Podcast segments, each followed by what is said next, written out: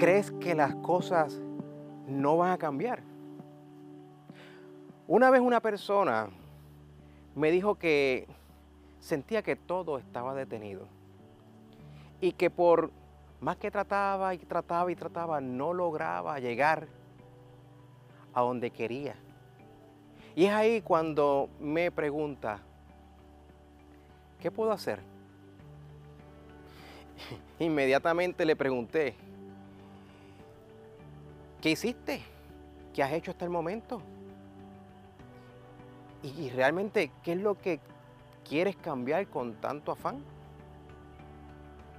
¿Qué es lo que merece provocar tanto y tanto cambio? Ciertamente había unas razones, pero era importante hacer esa pregunta para ver si estaba convencida la persona del cambio que quería hacer en su vida.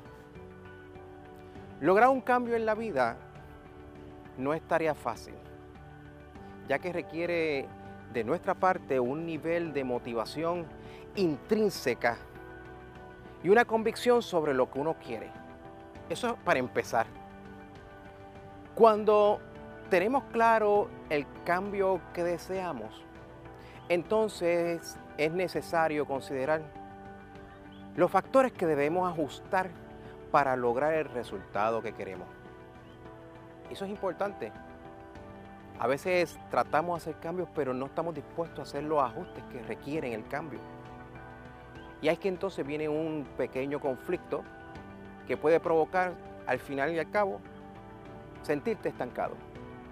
Entonces aquí, el mayor reto es cuando el cambio deseado no ocurre según previsto o planificado. Eso es un reto. Es ahí cuando sobreviene una sensación de que las cosas no van a cambiar, de que las cosas que uno quiere no se van a dar. Y causa un malestar, ciertamente. Ante esto, no debemos olvidar que en contadas ocasiones pueden ocurrir cambios en un abrir y cerrar de ojos. No hay duda de ello. Todo cambio requiere tiempo. El que crea que esto ocurre así, rápido, no, no, no, no, no. Se va a afectar. Requiere tiempo. Requiere en muchas ocasiones ensayo y error, ensayo y error.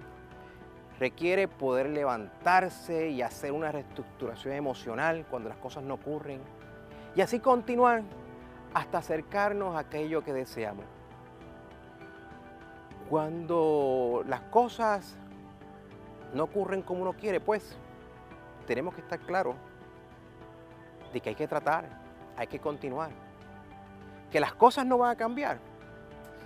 Debo decir que siempre cambian, desde nuestras actitudes, nuestro esfuerzo, hasta la propia idea de lo que debería ser el cambio. Lo importante es tener la disposición, hacernos conscientes del sentimiento de frustración que a veces llega, que a veces nos invade cuando hay un fracaso y atrevernos a darle un giro deseado a nuestras circunstancias de vida.